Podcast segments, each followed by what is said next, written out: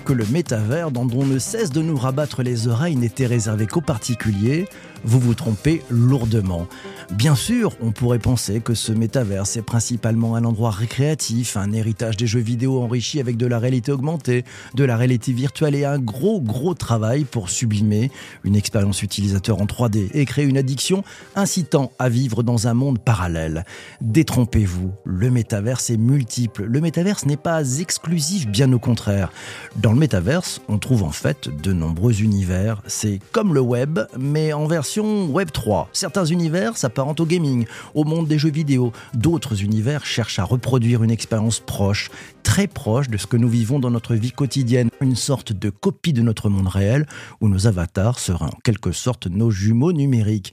Mais du point de vue professionnel, dans votre activité, que peut vous apporter le métaverse? Quel cas d'usage à titre pro et quelle véritable valeur ajoutée? Pour bien comprendre, l'invité de cet épisode du podcast est Alain Garnier, le CEO et fondateur de Jamespot un chef d'entreprise qui a lancé il y a quelques mois James Spotland, le métaverse des professionnels.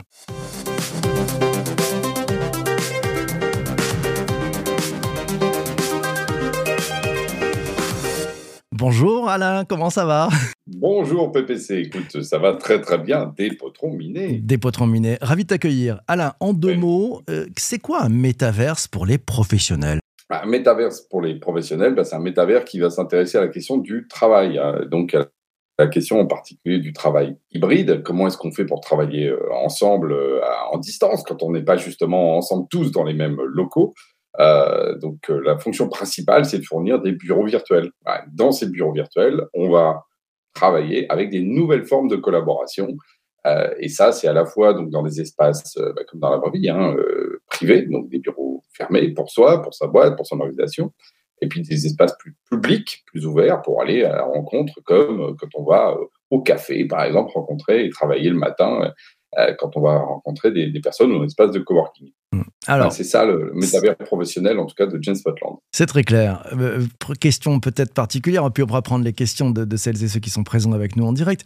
Personnellement, qu'est-ce qui t'a donné envie de créer James Spotland? Ce, qui ce, qui nous a euh, vraiment donné envie de le faire, c'est deux choses. Euh, euh, le sens profond, ça a été le fait, après le Covid, enfin pendant le Covid, on s'est retrouvé en fait dans les visios en permanence. On était passé en mode hybride, en mode remote. Et là, on avait vraiment le sentiment de perdre le lien, de, lien entre les, entre les personnes. Et de l'autre, il y a le fait qu'on est Spot toujours, et puis moi le premier, tourné vers l'innovation. Et donc on s'est dit, plutôt que de se dire comment est-ce qu'on peut faire ah là là, quand est-ce qu'on reviendra dans les locaux, ça va être le bonheur. À toi, le côté un peu regarder le passé. On a regardé le futur et se dire, mais qu'est-ce qu'on pourrait faire de, différent par rapport à ça? Et on a tout simplement commencé à expérimenter, bricoler, on va dire ça comme ça, hein, euh, une première version pour nous, pour Genspot. Et là, ça a été un peu la révélation. Quoi. Moi, je me suis dit, mais euh, c'est enfin, un vrai usage, c'est un vrai besoin. On retrouvait du plaisir. Euh, il y avait beaucoup de, de, choses dans ces liens qu'on voit, euh, encore une fois, dans ce métavers qui se faisait au sein de, des Spotiens, entre nous. Et donc là, moi, ça tournait dans ma tête, c'est bon, euh, il faut qu'on le donne aux autres, qu'on donne cette expérience aux autres boîtes, et surtout, il faut qu'on les acculture à ça. Et c'est pour ça qu'on a, on a, on a développé JetSpot mmh. Alors, moi, moi, ce qui m'intrigue, et je voudrais que tu nous donnes un peu les coulisses, euh, quels sont les principaux challenges qu'on rencontre quand on se dit, bon, allez, vous savez quoi, les gars, on va créer un métaverse On, s'y prend mmh. comment, en vrai? Bah, déjà, bon, il y a toute la problématique de briques technologiques sur quoi on s'appuie, parce que mine rien, derrière, il y a de la nouvelle techno. Euh, c'est pas aussi euh, maîtrisé aujourd'hui que ce qu'est le web, par exemple, 1.0. Euh, donc voilà, donc là, on s'est appuyé sur une brique techno qu'on a, on a sourcé. Enfin, tu vois, tu cherches partout des briques techno. On a fini par prendre, d'ailleurs, et trouver une qui est vraiment super, qui celle de Work Adventure, Grégory Rocher, d'ailleurs, le fondateur que je, que je salue. Et puis derrière, le deuxième challenge, c'est qu'en fait, bah oui, tu te retrouves à être un, construire un monde. Donc construire un monde, c'est comme euh, architecte euh, d'extérieur et d'intérieur. Donc il y a beaucoup de travail sur euh, l'agencement des espaces, comment ils se connectent, qu'est-ce qu'ils veulent dire, quels sont leurs finalement le, comment tu vas les, designer. Et puis après, vraiment la question des maps, des, des cartes avec des trucs très techniques sur des questions de pixels. Est-ce que tu peux, quand l'avatar il passe devant, il passe derrière, qu'est-ce qui se passe? Il y a vraiment après des questions de de, un peu comme au cinéma, quoi. On est un peu, tu sais, euh, contre champ, contre champ, qu'est-ce qu'on met, etc. Donc, il y a une espèce de travail comme ça, et ça, ça, a été un, un, de nos challenges parce que nous, c'est pas notre job. Nous, on fait du logiciel traditionnel euh, dans le web, euh, dit ce que j'appelle mode 2.0. Bon, bah là, fallait passer au 3. et donc, il y, a eu, il y a eu ce challenge-là. Mais c'est, moi, j'adore, hein, chaque fois qu'on découvre des nouvelles choses, qu'on apprend, qu'on, on se re-questionne, euh, que ça, redéfinit comme Galilée un autre, un autre référentiel en fait. Mmh. Alors justement, qu'est-ce que tu as appris et avec vos, tes équipes Qu'est-ce que vous avez appris en construisant ce, métaverse pour les professionnels? Bah, dans les choses qu'on a appris, par exemple, c'est euh, que euh, alors que tout est infini, il faut justement se limiter. par exemple, au début, on a eu tendance à faire des cartes trop grandes. et donc les gens se perdaient. Enfin, c'est-à-dire que quand on a quand on a commencé à faire des cartes, tu as envie tout de suite qu'elles soient immenses, tu vois. Mm. Justement, tu n'es pas limité par le prix au mètre carré. Mais en fait, il faut pas, faut pas. D'ailleurs, les architectes le savent. Il faut pas faire des pièces trop grandes pour être bien. Il faut justement que, que les humains puissent se retrouver. Donc c'est pareil, pour que les gens se croisent, que ce soit agréable, il faut un petit peu de, des fois, euh, un peu tasser et pas être en mode euh, absolu. Ça, ça, on a appris ça. Après, on a appris aussi que la signalétique est vraiment importante. Euh, tu vois, il y a des petites expériences du genre, on avait mis des panneaux, euh, et puis il y a des, un panneau, tu peux pas le traverser, c'est un poteau. Et ben il y a des gens qui se butaient là-dessus, ils disaient ah oui, je peux pas avancer. Donc il faut aussi euh, vraiment euh, aider les gens, comme dans la vraie vie, à comprendre comment est l'espace, pour qu'ils arrivent et qu'ils aient en un coup d'œil où est l'espace et qu'est-ce qu'ils peuvent faire où.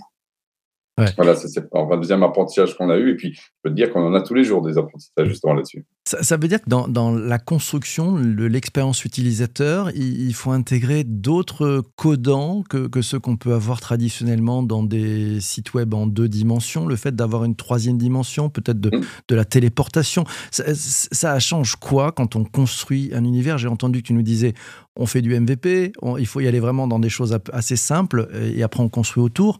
Euh, ouais, il faut revoir toute l'expérience utilisateur. Euh, toute non, mais euh, le fait effectivement qu'on est par exemple dans une, logique de déplacement. Le fait qu'on ait une logique de déplacement, c'est pas la même chose que d'avoir une souris. tout le travail que, que, le designer, en fait, ils se rendent pas compte. Enfin, se rendent pas compte on travaille sur un terreau théorique euh, qui est qu'en 2D, tu as une souris qui peut aller n'importe où sur l'écran en moins de deux secondes. c'est moins d'une seconde. les gens longs, un peu plus, mais voilà. C'est ça le paradigme. Et à partir de là, ensuite, as un clavier qui permet de faire des interactions un peu plus euh, euh, textuelles. Voilà, c'est ça le, paradigme. Quand tu es dans le métavers, tu te retrouves en fait avec un, paradigme plutôt proche du jeu vidéo.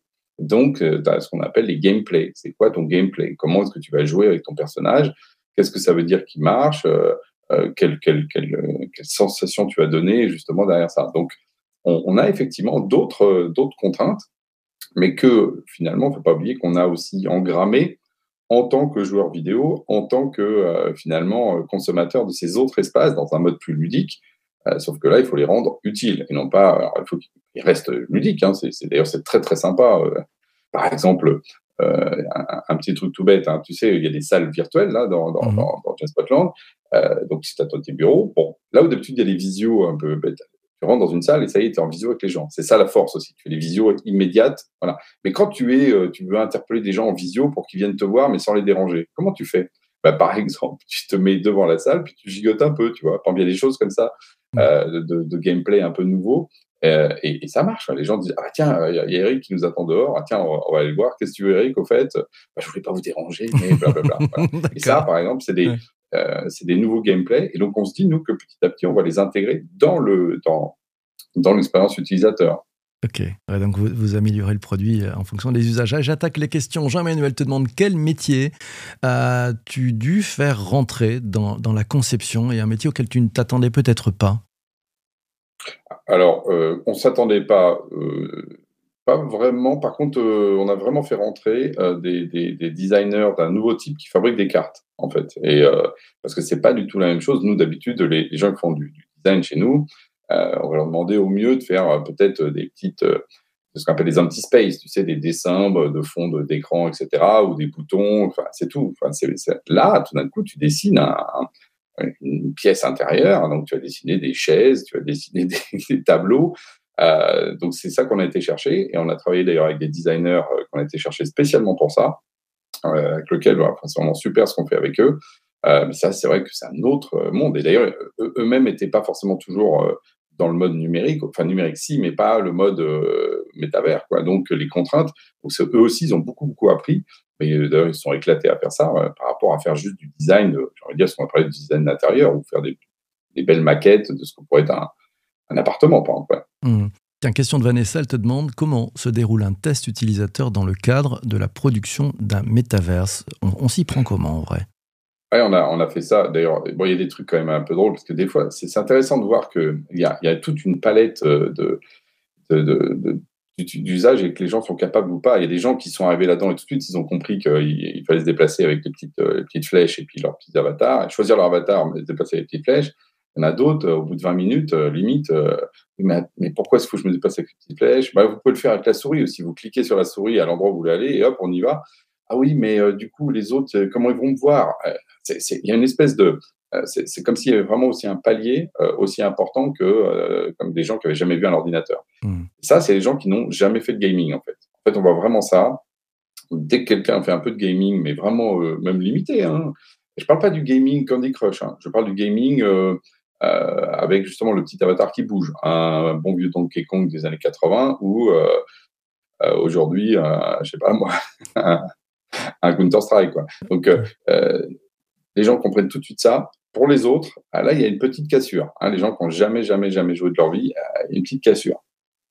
D'accord. Alors, on attaque avec des questions qui tournent un peu au, niveau des, thunes, de la caillasse, des pépettes, des brousoufs. Enfin, voilà. Sylvain te demande est-ce que c'est une offre accessible à tout type de professionnels ou uniquement les grandes entreprises? Également, c'est des offres B2B. Globalement, ça coûte combien quand on veut euh, amener une équipe dans James Spotland bah, nous, aujourd'hui, on a justement on a vraiment une, volonté de, le rendre accessible à tout professionnel, euh, euh, avec euh, d'abord, on va dire même les, PME avec des bureaux virtuels vraiment pas très chers. Hein. on, parle de quelques, même pas quelques centaines d'euros par mois. On a une offre qui commence de mémoire, je crois, à 149 euros par mois, donc c'est vraiment pas cher. et par ailleurs, on a une, un espace plutôt public euh, qui permet aux, individus, aux individuels d'aller justement un peu découvrir ce que c'est un espace café, un espace coworking pour aller euh, pour aller un peu le découvrir. Et après, on a, euh, je pense que l'usage ensuite vraiment intéressant, c'est quand on commence à avoir une équipe, hein, parce que c'est quand on est 5, 10, 20, 30, 50, 100 et plus.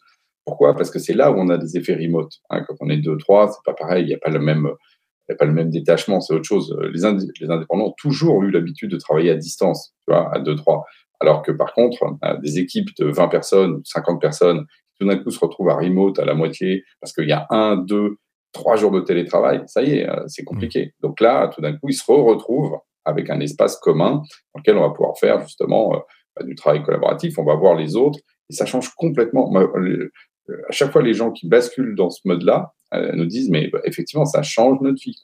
Mmh. Ça change notre vie. Moi, par exemple, je, n'ai plus de visio. Enfin, j'ai plus de visio. Je n'ai plus de lien de visio. Avant, j'avais six ou sept liens de visio pour moi dans le desktop. Hein. j'avais euh, le mien, euh, perso, Codir, euh, un par, par bon produit, parce que je suis très dans le produit. j'en avais un avec les gens de l'admin sur tout ce qui est plutôt finance. Enfin, puis, deux, trois qui traînaient parce que. Et, là, il y avait les James Spotiens quand on se retrouvait tous ensemble. Bon.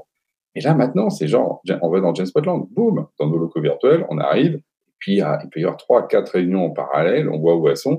Il n'y a plus de sujet de, euh, de, de, lien de visio comme ça, un petit peu statique. Et puis, c'est beaucoup plus euh, fluide. Et puis, on, voit, on voit la vie de la boîte. Enfin, on revit la vie de la boîte alors que moi, je passe à peu près plus de la moitié du temps chez moi, et pas, pas au boulot. Hmm.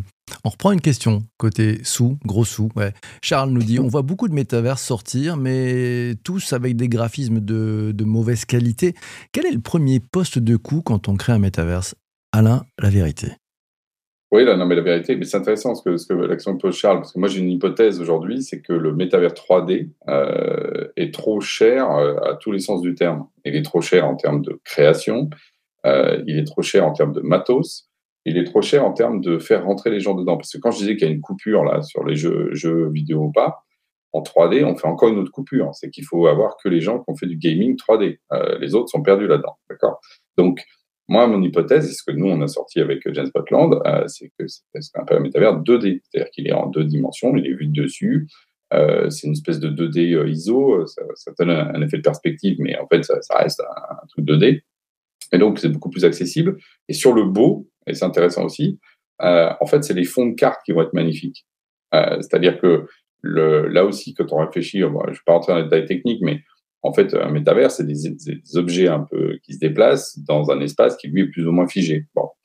Et cet espace figé, nous, du coup, on peut vraiment le travailler euh, de manière très, très voilà, agréable, très beau, comme les fonds d'écran, hein, qui peuvent être magnifiques sur un, sur un ordi. Et les personnages dessus vont être un peu, par contre, un peu plus pixelisés. Mais c'est moins grave parce qu'en fait, c'est pas ça que les gens attendent. Les gens ne veulent pas voir leur tête à eux. Ce qu'ils veulent, c'est voir où, ils sont euh, et, et, aller à la rencontre des autres. Et ensuite, par contre, on repasse, et ça aussi, c'est notre hypothèse numéro 2, en réel, enfin en réel, c'est intéressant de dire ça, dans le métavers, le réel, c'est une visio. Euh, ce que je veux dire par là, c'est qu'on va se voir en vrai et non pas euh, je vais parler à mon avatar et donc il faut que je le rende hyper réaliste. Ce qui coûte très cher, qui souvent est un peu déceptif, euh, qui perturbe un peu les gens. Je vois qu'il y a des études qui montrent que quand les gens se voient avec euh, sans jambes, ça les perturbe, même s'ils mmh. s'habituent, mais ça, leur pose un problème. Donc, je pense que toute tout notre hypothèse, elle est, là-dessus. Et le fait est qu'on n'a pas ces effets-là, nous, de fatigue, par exemple, que les autres ont dans le, dans le métavers 3D. Allez, dernière question, euh, ce sera la dernière question pour cet épisode du podcast, c'est la question de, Pascal. Il te dit, à l'instar d'Internet, combien d'années faudra-t-il pour que toutes les générations adoptent ce nouveau mode d'échange? Hypothèse A, euh, le temps qu'a mis Internet à se déployer euh, divisé par deux parce que tout accélère. hypothèse 2 d'un sociologue qui me dit non, non, tout ça n'est que justement fumé. En fait, on met toujours le même temps pour que les générations acquièrent des, nouvelles, des, nouveaux usages, même si on a l'impression que ça va plus vite. En fait, c'est un effet d'optique. Donc, euh, je pense qu'il faudra une bonne dizaine d'années pour que ça arrive, mais par contre, euh, de manière massive, c'est-à-dire que ce soit un no-brainer pour tout le monde.